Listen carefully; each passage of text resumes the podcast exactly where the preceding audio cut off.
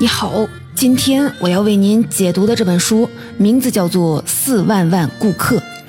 四万万这种说法属于一个特定的年代，但因为它大量的出现在历史题材的影视作品里，我们今天的中国人听到这个数字也不会觉得很陌生。从清代道光年间开始，中国的人口达到了四个亿，也就是四万万。从那以后，四万万中国人这种说法就渐渐的流行起来。从清末到民国，再到新中国成立，这种说法才渐渐的被新的统计数据给取代了。在今天这本书的标题“四万万顾客”里，四万万指的就是民国时期中国的人口总数。那为什么四万万中国人会被叫做四万万顾客呢？这就要说到这本书的作者了。这本书的作者叫卡尔·克劳，是一个美国人。民国时期，克劳在中国做生意，主营的业务是帮外国公司做广告。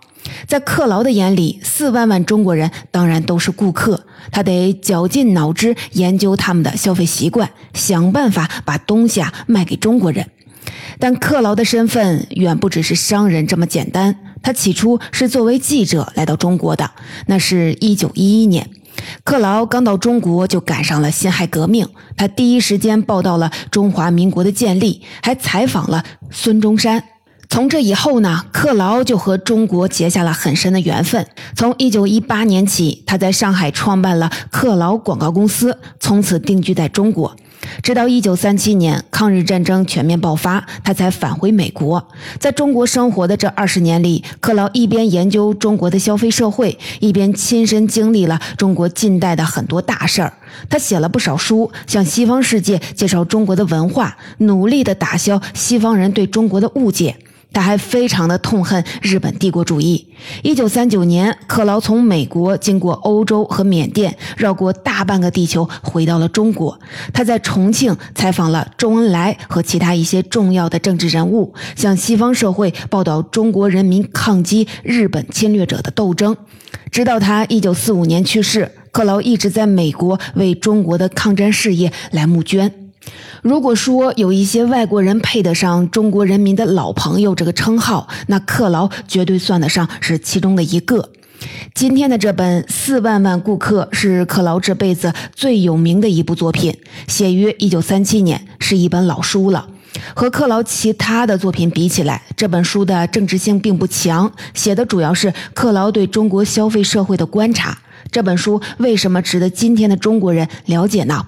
我想主要啊有这么几点。首先呢，一提到民国，我们想到的要么是风云变幻的政局，要么是才子佳人的传说。但关于民国的老百姓怎么过日子、怎么做生意，我们了解的并不多。克劳的这本书是当时的人留下来的第一手资料，当然值得我们来翻一翻。而且啊，更难得的是，在中国的消费社会这个话题上，克劳是个行家。为了帮客户做好广告，克劳二十年如一日的琢磨中国人怎么做生意。他和中国文化之间的隔阂，反倒让他的眼光更加的敏锐，得出了很多有意思的洞察。听听克劳的这些洞察，你可能也会觉得很有启发。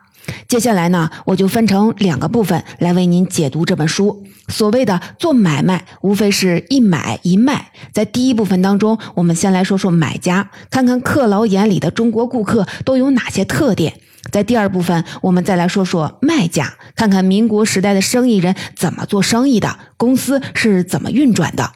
首先，我们开始第一部分，我们来说说克劳眼里的民国顾客。四万万顾客这本书刚在美国出版的时候就引起了轰动，这个标题呀就很抓人眼球，尤其是很吸引商人们的眼光。和今天的中国一样，民国时代的中国也是一个庞大的市场，世界各地的商人当然都很眼馋，都想把东西卖给中国的四万万顾客。克劳在书里算了一笔账，他说：“哪怕只有八分之一的中国人每天吃一个苹果，当时世界上所有卖苹果的商人也就衣食无忧了。像这样的美梦，肯定有不少的外国商人做过。克劳在中国做了二十年的生意，他可不像一般的外国商人那么天真。克劳明白，每一个外国商人来到中国，学到的第一课就是中国顾客的喜好难以预料。”比如说像奶酪这样的食品，深受西方人的喜爱，但当时的中国人根本不能接受。相反啊，有些东西在西方人的眼里完全没有价值，卖到中国来却能大受欢迎。克劳在书里也举了个很有意思的例子，在德国的汉堡，有不少的人出门要骑马或者是坐马车，马蹄上钉的马掌用久了就会磨损，需要更换。换下来的马掌要怎么处理呢？汉堡的废品商人都很头疼。在当时，从西方开往中国的货船上，正好需要一些重东西来压船舱，汉堡的废品商人就把这些旧马掌搬到了货船上。至于到了中国以后，这些马掌要怎么出手，他们也没有想好。他们只是隐约的听说过中国铁匠的技术很高超，这些用废了的马掌到了中国铁匠的手上，没准儿啊就能派上什么用场。汉堡的商人本来只是想碰碰运气，没想到还真让他们给碰对了。这些旧马掌进入中国市场后，居然大受欢迎。那中国人买来这些马掌，到底是要做什么呢？不只是当时的外国商人想不到，我们今天的中国人恐怕也很难想到了。中国铁匠买来这些马掌，一抛两半，把边缘敲薄，打磨锋利，就做好很好用的剃头刀。剃头刀的销量很大，需求呢又很稳定，所以汉堡马掌很快就成了德国对华贸易的重要商品。汉堡的废品商人就这么发了财。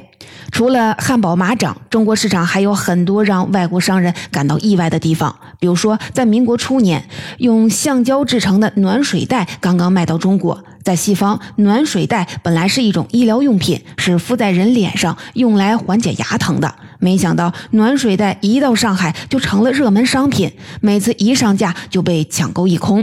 上海是有很多人牙疼吗？并不是这样。卖暖水袋的商人发现，来买暖水袋的都是年轻漂亮的女士，她们买暖水袋也是用来敷脸。不过啊，不是为了缓解牙疼，而是为了给脸颊增添红晕。暖水袋这种医疗用品到了上海，居然变成了化妆用品。还有一次啊，克劳就发现苏州有家商店一直在卖一种小火炉，这种小火炉很奇怪，是用苏格兰威士忌的广告牌做成的。这种广告牌的质地是搪瓷，很厚实，拿来做小火炉正好合适。卖苏格兰威士忌的外国商人哪能想得到，他们的广告牌居然还有这样的用法？总之啊，在很多外国商人的眼里，中国消费者的需求很难琢磨。在中国市场上，哪种商品会滞销，哪种商品会成为爆款，不到市面上去试试水，根本啊就没法预料。汉堡马掌的故事还有个很有意思的后续。当时在美国的纽约、英国的利物浦、法国的巴黎，很多废品商人都听说了汉堡商人发家的故事。大家当然啊都想发财，就一股脑的把旧马掌都运到了中国。没想到这些来自美国、英国、法国的马掌到了中国却碰了一鼻子的灰，根本就卖不出去。这是什么原因呢？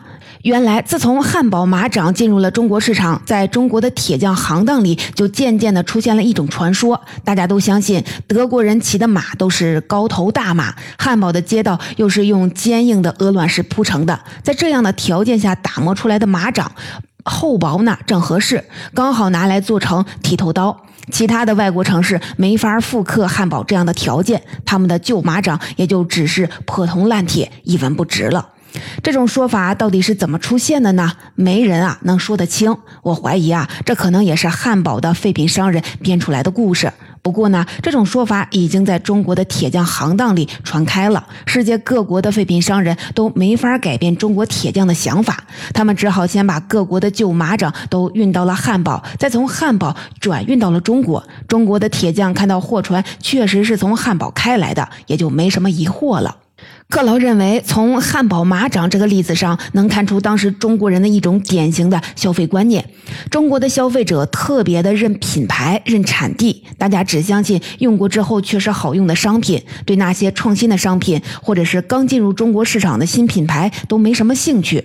类似的例子啊还有很多。当时欧洲的比利时出产了一种白色的粘土，是用来制作白色油漆的。一开始，这种粘土也是从德国的汉堡转运到中国的。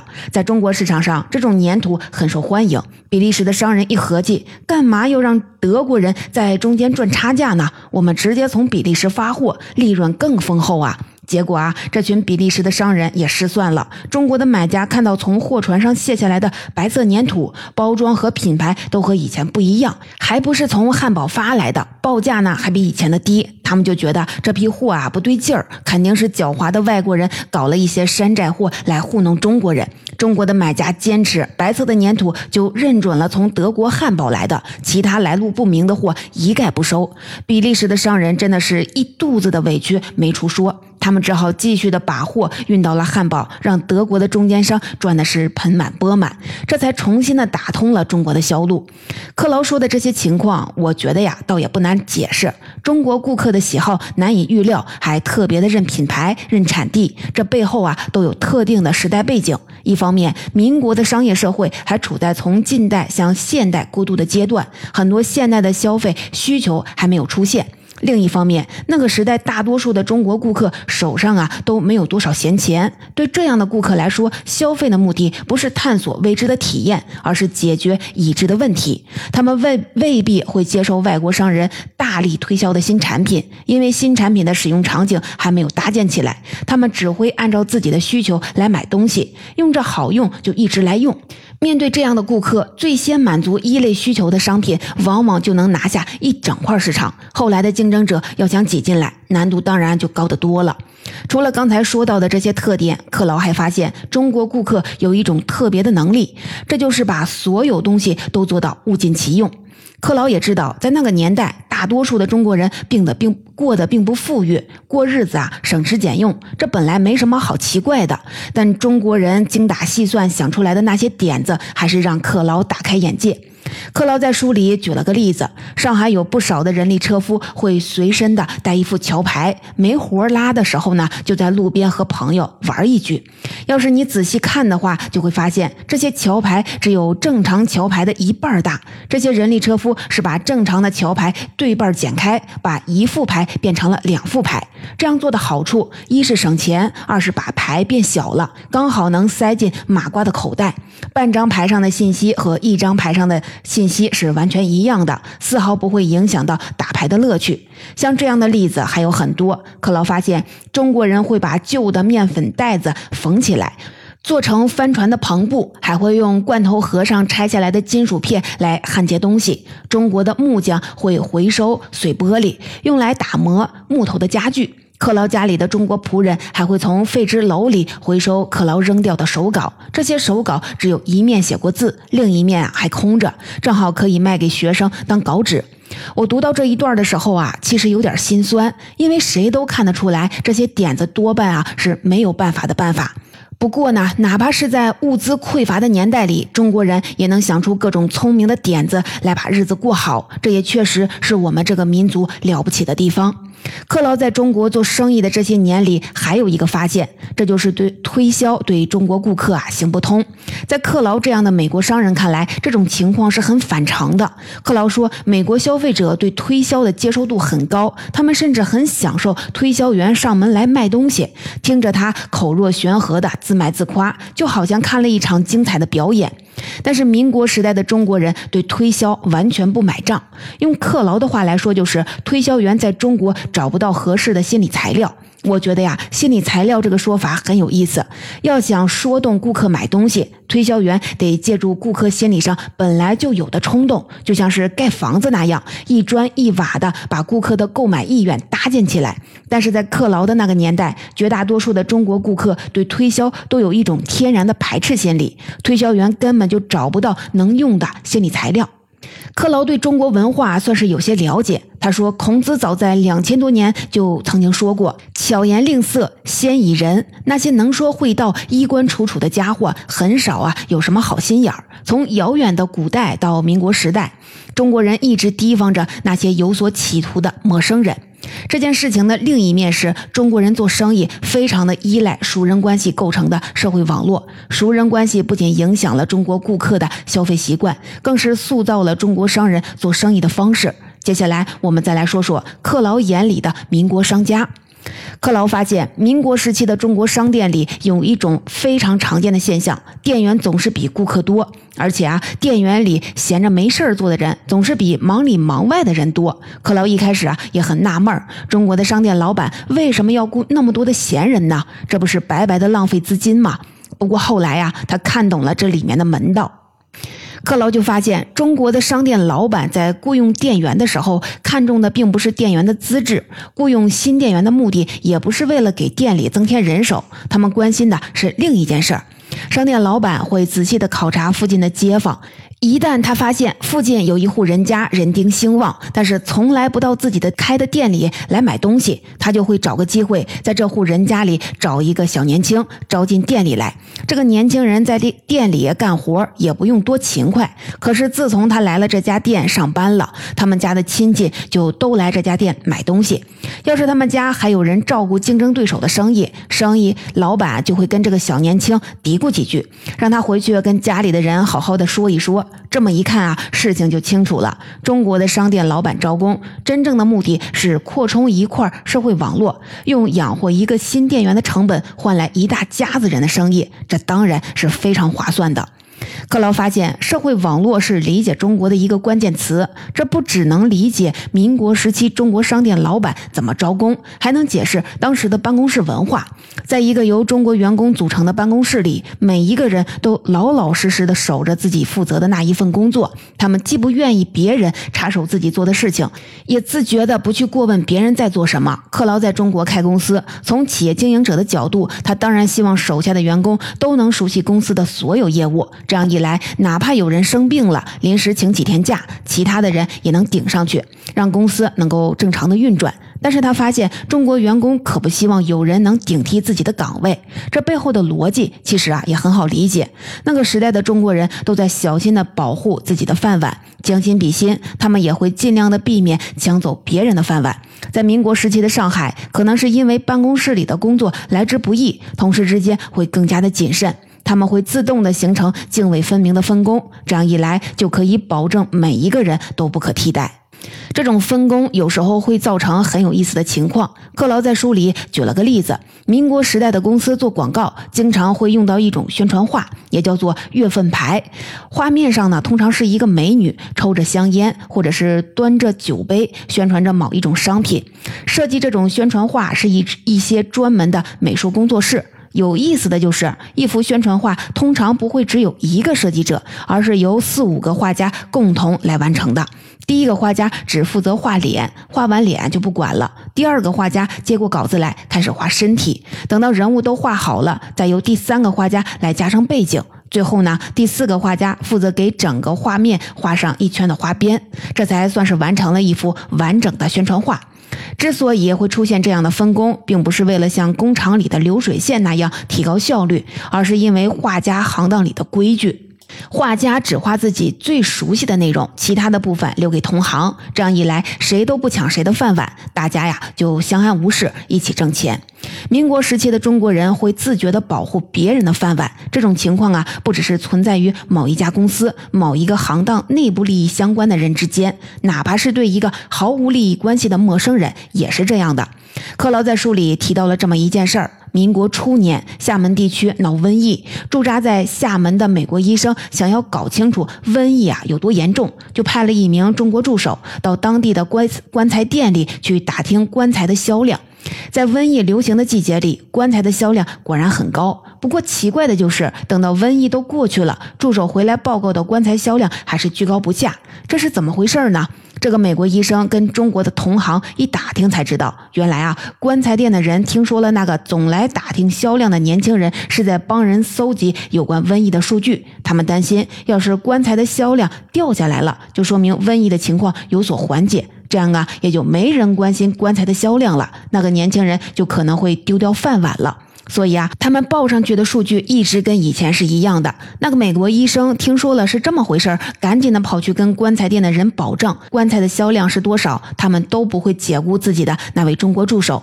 棺材店的人这才同意把真实的销量告诉他。关于民国初年的商业社会，刚才我们讲了三件事儿：商店的老板招工，办公室里的同事自觉地形成分工，棺材店为了帮一个陌生人保住饭碗而隐瞒数据。这三件事儿的背后其实是同一套逻辑。在那个年代，中国的商业社会不是一个适者生存的竞技场，而是一张相互扶持、相互拉扯的安全网。这张网存在的目的是拖住更多的人，让大家的日子都能过得去。按照这套逻辑，民国时代的人有时候会做一些我们今天的人很难理解的事情。克劳在书里举了个例子：克劳的一位客户经营着一家公司，当时经济不景气，公司得裁员，他就跟公司里的一帮中国的高管商量应该裁掉谁。结果让这个外国老板大出所料，中国高管们一致认为应该裁掉最优秀的员工，把那些平庸的员工留在公司里。这个决定啊，不合逻辑。这个外国老板一再的追问，最后呢，终于搞明白了。中国高管们的意思就是，最优秀的员工被裁掉了，很容易就能找到新的工作。可要是裁掉了那些平庸的员工，高管们担心他们以后啊，就再也找不到饭碗了。这个故事听上去啊，有点荒唐。但是在民国时代的大背景下，还是可以理解的。生活在中国的这二十年里，克劳见证了一个从传统社会向现代社会转型的中间形态。那个时代的一些中国人虽然穿上了洋装，坐进了现代公司的办公室里，但传统社会的人情纽带依然是强大。另外，从经济条件上讲，绝大多数的人都还远没有达到衣食无忧的程度。这些为了生活而辛苦支撑的人，彼此之间有最基本的同情和理解，因此更倾向于维持共存的关系。现代社会崇尚的竞争精神还没有成为那个时代的主旋律。读完了这本书，我发现中国人对社会网络的重视，可能也多多少少的影响到了克劳的世界观。在《四万万顾客》这本书的结尾，克劳用不到一页纸的篇幅讲了一个小故事，标题是“各国比邻而居”。克劳问西方的读者：“你们有没有注意到，最近你们用的牙刷的质量变差了？”克劳解释说：“这是因为民国政府在四川的山里打仗，影响到了四川的贸易。四川打仗和西方人用的牙刷有什么关系呢？”原来啊，当时的牙刷上用的刷毛是猪的鬃毛，最好的鬃毛是白色的，就产自四川。克劳用这个故事提醒西方的读者：想想你的牙刷，想想这世界究竟有多小，居然让你和四万万中国人比邻而居。虽然那个时候还没有“地球村”这样的说法，但克劳明白，不止中国社会是一张网络，整个世界也是一张连通的巨网。生活在这个世界上的每一个人都通过各不可思议的方式和远方的陌生人连接在了一起。这种连接也正是商业世界美妙的地方。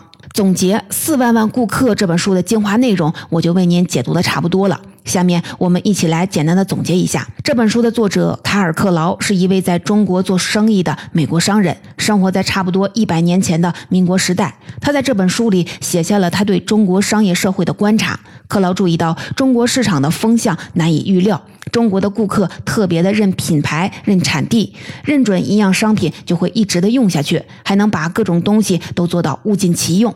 克劳还发现，中国人在心理上天然的排斥推销。中国人做生意非常的依赖熟人关系结成的社会网络，这一点对民国的商业社会产生了方方面面的影响。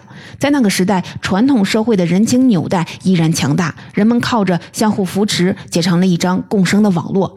在向现代社会转型的过程当中，传统社会的色彩还没有褪去，传统和现代共同塑造了民国时代独特的社会风貌。一九四五年六月八日，克劳在纽约因病逝世，享年六十二岁。他生前曾经说过，希望死后可以埋葬在苏州的行春桥边，这样他的中国朋友还能来给他烧点纸钱。可惜啊，没能如愿。不过啊，克劳写的关于中国的几本书在全世界畅销了几十年。在二零二二年，四万万顾客还出版了最新的中文译本，也就是我为您解读的这一本。